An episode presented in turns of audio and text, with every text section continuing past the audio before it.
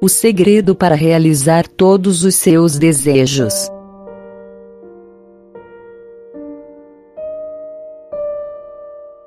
Por Santo Afonso Maria de Ligório.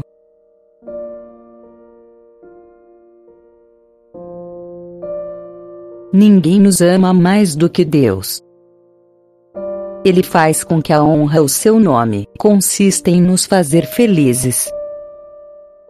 Ele é totalmente bom, e o bem tende a difundir-se. Por isso, Deus tem um infinito desejo de fazer as almas se tornarem participantes de sua bondade e bem-aventurança. Sendo Ele infinitamente feliz, sendo Ele a própria perfeição, quanto mais intimamente uma pessoa se unir a Ele, tanto mais perfeita e feliz se tornará. A perfeição a tornará feliz nesta vida, na morte, e sobretudo na eternidade. Vejamos como a perfeição nos torna verdadeiramente felizes nesta vida. Como já vimos, a perfeição consiste na adequação da nossa vontade à vontade de Deus. Nessa conformidade, baseia-se também nossa felicidade, enquanto se pode falar de felicidade neste vale de lágrimas. A pessoa que se atém à vontade de Deus, recebe tudo como um presente de sua mão, seja agradável ou desagradável. Está sempre contente, porque sente prazer em executar a vontade de Deus, mesmo em coisas que a contrariam. Até os sofrimentos lhe oferecem motivo de alegria, porque ela sabe que suportá-los com paciência agrada ao seu Senhor. Portanto, nada impede a sua felicidade.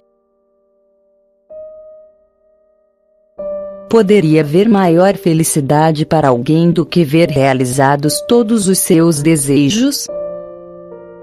Ora, quem deseja só o que Deus quer, vê realizar em si todos os seus desejos, visto que tudo o que acontece é por vontade de Deus.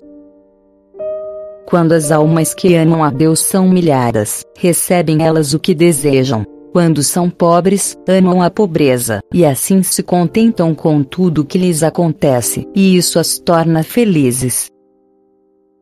Quando faz frio ou calor, quando chove ou venta, estão satisfeitas porque Deus assim o quer. Vem a pobreza, a perseguição, a doença, a morte, elas se contentam com a vontade de Deus. Desejam tudo isso, porque descobrem nisso a vontade de Deus. Essa é a santa liberdade de que gozam os filhos de Deus. Essa é a paz bem-aventurada, prerrogativa das almas puras, que excede todo o entendimento. Essa divina paz merece ser preferida a todas as festas, aos esplêndidos banquetes, às honras e alegrias terrestres de toda a espécie ela supera imensamente todas aquelas satisfações que por frações de segundo satisfazem os sentidos, mas que afligem o espírito por serem vazias e passageiras, e não trazerem verdadeiro contentamento. Quem não ama a vontade de Deus, vive instável.